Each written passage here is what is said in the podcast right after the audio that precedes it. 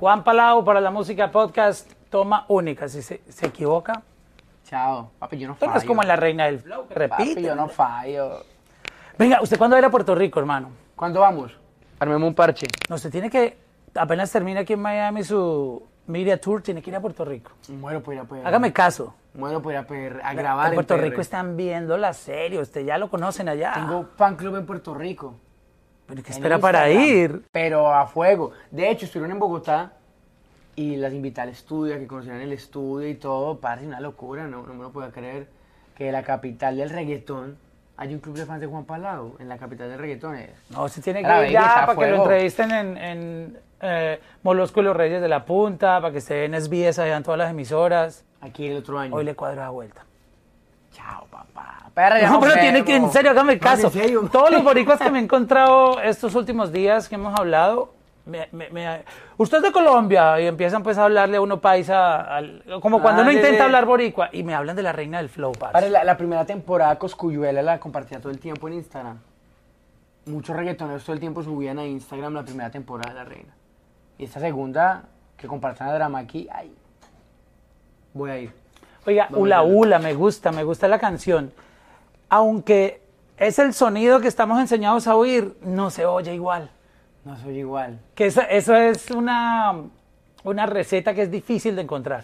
No sé si fue la intención con que tú hiciste la, la voz, la melodía que le pusiste, eh, el beat, pero es una receta que ya conocemos, Claro, claro. Pero, pero, pero suena distinto, increíblemente. Mauro, mira que con Ula Ula hay una canción que se llama Que Chimba que tengo para el otro año, que se hicieron aquí en Miami, se descubrió eso. Como que, ok, puede sonar parecido, pero tiene ese toque especial. No, no, exacto. Y que fue el color de la voz. Yo nunca me había atrevido a cantar así, que, que salí de mi zona de confort, subí como dos tonalidades a lo que yo hacía normalmente. Sí, ya muy poperito, Ya al mismo poperito, tiempo. Pero igual se le siente como ese toque un poco calle. Claro. Porque por más que sea poperito, no son melodías pop, ni melodías románticas. no, no, es- porque es- mi es área. perreo, eso es Está- perreo. Está ese perreo y, está, y, y se encontró como un rasgadito en la voz que nos pareció muy interesante. Que de hecho Rey, el auténtico, que fue uno de los compositores de la canción, dijo... Parce, sigue cantando arriba, que ese es el color, bro.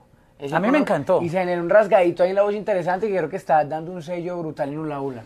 No, y- o sea, es. Si no la han escuchado, vayan y, y van a entender lo que estamos hablando en este momento. Y, y si la comparan con otras canciones que, que Juan ha sacado, van a entender el- el- esta propuesta que, vuelvo e insisto, ya existe. O sea, a veces uno habla de saturación musical, pero yo creo que, que la creatividad no tiene límites en Así términos de, de hacer lo que la gente dice, ok, se está haciendo lo mismo, pero hay maneras de hacerlo distinto. Total, desde la forma de interpretar hasta la forma de escribir, ¿no? Porque es un problema, yo, yo a veces pongo un ejemplo, es como que, ok, yo voy para tal lado y sé que esa es la carretera, la fácil, por ahí llego, pero digamos que hay un derrumbe en esa carretera o hay un bloqueo, hay que tomar otra ruta, y esa es la clave para componer, para contar la misma historia desde otro punto de vista. No, creo que esa es una de las claves que hay que aplicar hoy en día, como que, ok, vas a decir mami, no digas mami, busca cómo decirlo desde otro punto, o vas a decir lo mismo que dicen todos, ok, está cool contarlo, pero contémoslo desde otro punto de vista. Exacto. Es- esas son las claves que, que estoy aplicando ahorita en mi música y con mi trabajo. ¿Cuál es la parte más que tú has encontrado que la gente está conectando con tu canción? Porque uno en, en social media recibe el feedback, entonces le mandan... Claro, claro. Tú sabes, cuando tú pones eso en TikTok y en todo lado, cada quien hace lo que le da la gana con la canción, entonces toman un pedacito que les guste. Este, yo he visto gente que la parte de la faldita les gusta mucho. Ajá. La parte de la faldita les gusta mucho porque es muy visual, tiene muchas imágenes. Bailando con esa faldita parecía un hula hula. Primero el hula hula, todo el mundo lo transporta como que, ay, sí, yo jugué hula hula. Y, y es, es algo que, que te llama mucho la imaginación. pero- Lo- lo- tú sacaste el concepto del movimiento de... de de- hula, que cuando bailas con una faldita como medio hawaiana, la faldita hace esto. Lo que nosotros jugamos hula hula cuando éramos pequeños con, con- Claro, con el, con- con circuli- el- el- el circulito, el arito este y a mantenerlo ahí vivo. Exacto. Pero esto hace más referencia a la faldita. Cuando estás con la faldita se mueve como si fuera un hula hula. Entonces, bailando con esa faldita parecía un hula hula. Pero la parte que más me escriben en Instagram y la que más les gusta en redes sociales es el coro. La gente está, hoy te llamaré para que recuerdes cómo te daba.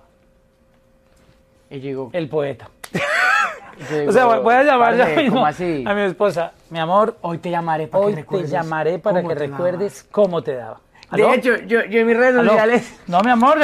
no te- yo, yo- yo en mis redes sociales puse un video que grabé el día del rodaje del video oficial donde y le puse el caption poesía urbana primera No, parte. es que- y digo hoy te llamaré para que recuerdes cómo te daba y te monté la que- película lo que pasa es que empiezan los, lo- la gente que se ofende por todo a entender que se le está hablando a ellos. No.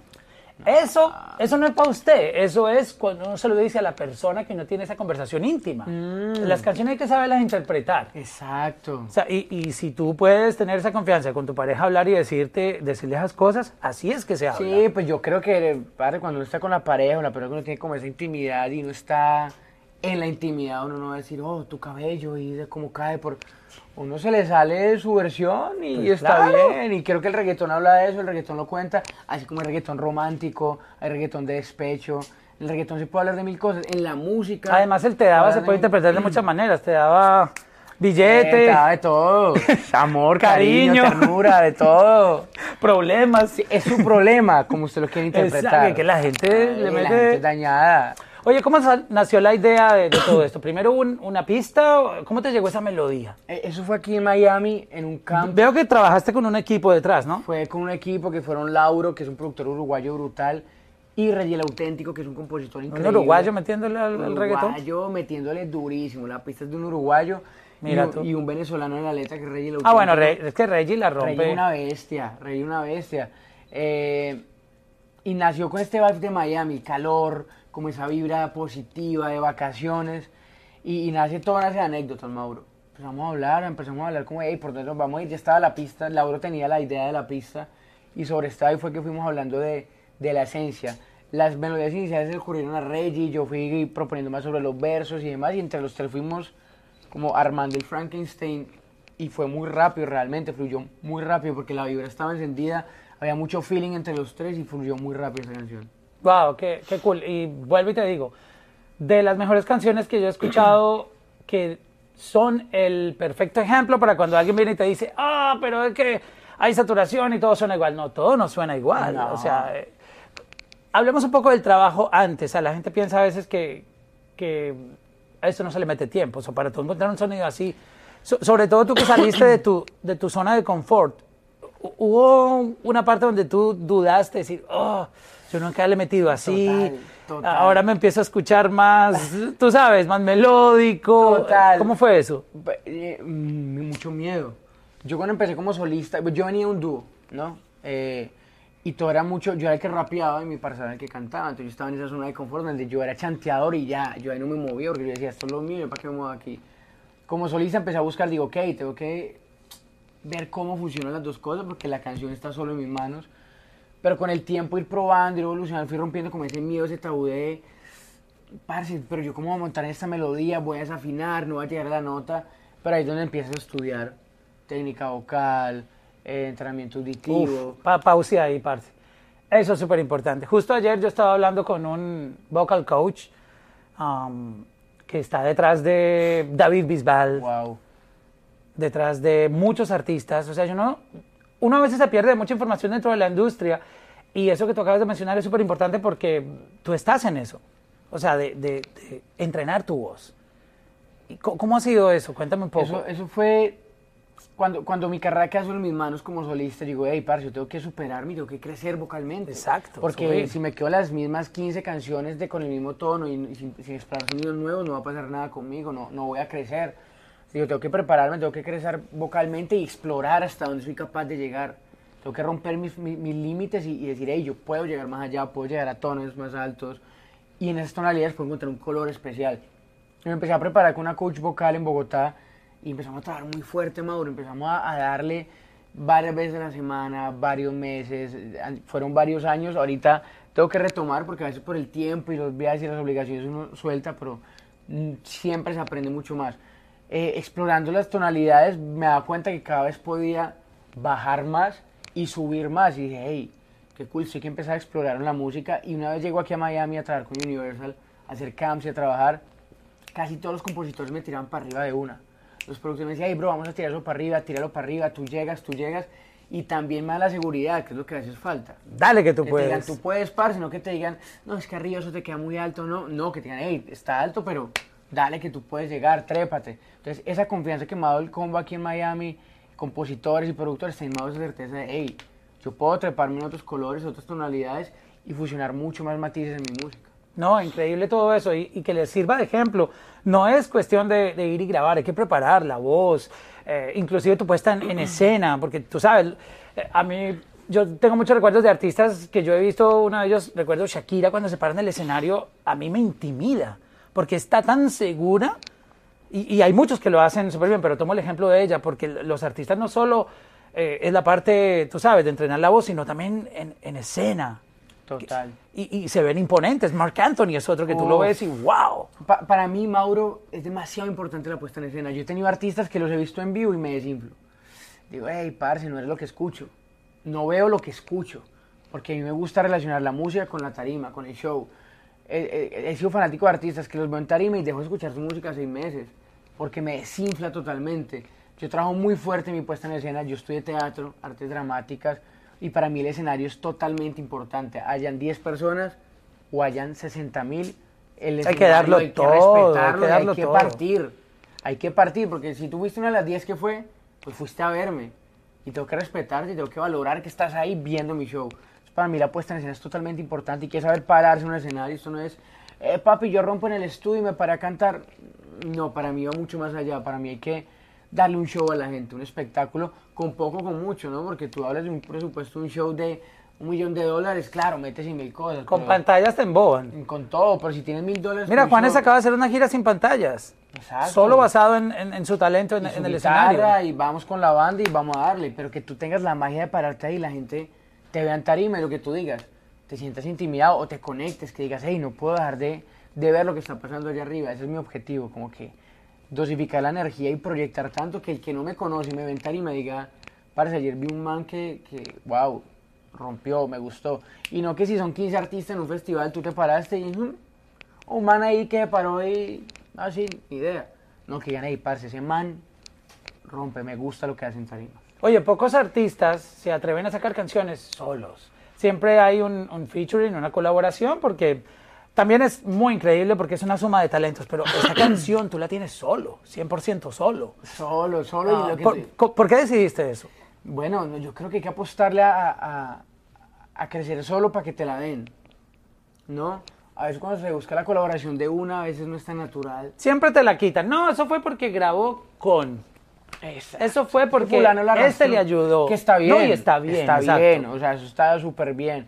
Pero está Tomaste cool el riesgo. Ganarse el espacio, correr el riesgo de decir, hey, esto es lo que yo hago, escúchalo. Y eso va de un oído a otro y te están diciendo, hey, te creo. Te compro la idea, me gusta lo que haces. Porque a veces cuando estás con un artista muy grande comenzando, toda la atención se la lleva al artista grande. Es muy bueno, pero también es un riesgo porque pierdes la canción de una otra manera. Como que tal canción de fulano y nombran al artista que ya está arriba, pues normal, porque es el que te está arrastrando y es el artista grande, pero de repente tu nombre cae como fulano con con un ni idea. Eh, Balvin con Yankee con entonces es brutal empezar a crear un camino solo también para que te empiecen a ver y te la empiecen a dar dentro del género y, y la industria como tal. Sí, es súper importante y tomar el riesgo. Yo creo Hay que así como en cualquier tipo de, de negocio, porque al fin y al cabo eh, todo esto es un, es un negocio como cualquier industria, como la industria de la gastronomía, como la industria, Total. am, cualquier otra industria, automotriz, etcétera. Los artistas son un, un producto y, y tú te estás preocupando muchísimo por dejar el precedente de que aquí estoy yo y soy Así yo es. escalando poco a poco y creo que lo has hecho increíblemente mostrándole al mundo tu talento sin afanes, Total. sin protagonismo, sin ah, polémicas, solo basado en que la gente vea esa versatilidad que tienes, en, tanto en, en- en la actuación, en la música, eh, un artista completo básicamente. Así es, Mauro, lo que tú dijiste, la paciencia, sin afanes, parce, que es que tengo que pegar ya este tema. Todo llega en el momento perfecto, todo pasa cuando tiene que pasar. Estoy en un momento muy lindo de mi carrera, están pasando cosas muy interesantes. Ahora que hacer buena música. Hacer buena música, seguir trabajando muy duro, seguir marcando, encontrando aún más ese sello personal, ese color propio, que la gente escuche un remix con cuatro artistas y diga, ese es Juan Palau, ahí entró Juan Palau. Entonces es paciencia, seguir trabajando muy fuerte y subiendo paso a paso, escalón por escalón, escalón por escalón con seguridad eh, y las cosas van a seguir dando, se van a seguir dando. Bueno, ¿Cuándo es para Puerto Rico? Pues papá. Bueno, hágame caso. hay que ir a Se lo estoy diciendo. Sí, no tengo que ir, tengo que ir, vamos, febrero, marzo del otro año que estar allá. Obligado. Antes de Navidad, hombre. Ya, de Miami a PR. Tenemos show en Colombia. Hay muchas cosas en Colombia ahorita pasando. Ya no lo sueltan allá. Aquí en Colombia estamos calienticos y hay que aprovechar porque hay muchos shows, hay muchas vainas y quiera cumplir, pero sí hay que organizar ese viaje a PR. Lo va a hacer caso, Mauro. No, no, no. no, te lo- caso, yo- total. mira, si, cuando tú escuchas que en la calle de Puerto Rico están hablando de algo, tú tienes que, que prestarle atención. Qué loco. Que lo vean más que en la capital del reggaetón. Ya, ya no se la dan a cualquiera, flow, créame, o en sea, PR es duro. créame que no es días fácil. estuve en el- en- aquí en el estudio conocí una peladita de PR. No se la dan a nadie. Mira, No. baby, ¿qué tal? Eh, aprendió porque fue para PR y allá aprendió y tal cosa. Es como que PR es PR. Y total, PR es PR, pero que estén hablando de la reina del flow 2 allá. Es como que una novela de reggaetón hecha en Colombia y que en PR se la den. Duro. Hay que Bueno, ir. ya sabes. Que Eso puede ser ya todo suyo isla. Parce, gracias por estar Amén. aquí. Eh, qué chévere tener esta conversación. Ya tuvimos una en Colombia y otra aquí en Estados Unidos. Ya, obviamente, la conversación anterior fue sobre tu, tu vida y aquí enfocados en, en tu nuevo sencillo y, y- lo que está pasando contigo, que es, que es increíble de verdad. Ahora, hermano, muchas gracias. Gracias siempre por esta vibra, parce, por, por esa buena energía. Apoyar, apoyar el talento. Y, y- soy muy fan de, de, de Checking con Mauro y de tus redes porque, parce, me encanta ese apoyo a los que estamos ahí camellando, a los que venimos de, de- de abajo dándole también y luchando por este sueño. Y qué chimba que seas parte de, de ese, ese proceso de los artistas. Eh, y ser parte de, de todo este sueño y de PR. Vamos, va- va- vamos los dos, pues. Hágale, Hagamos ese viaje juntos. de una. Duro. ¿Cómo es la, cómo es la frase esta noche? ¿Cómo es? Se me Hoy fue. te Hoy. llamaré para que recuerdes cómo te daba. ¿Cómo te daba?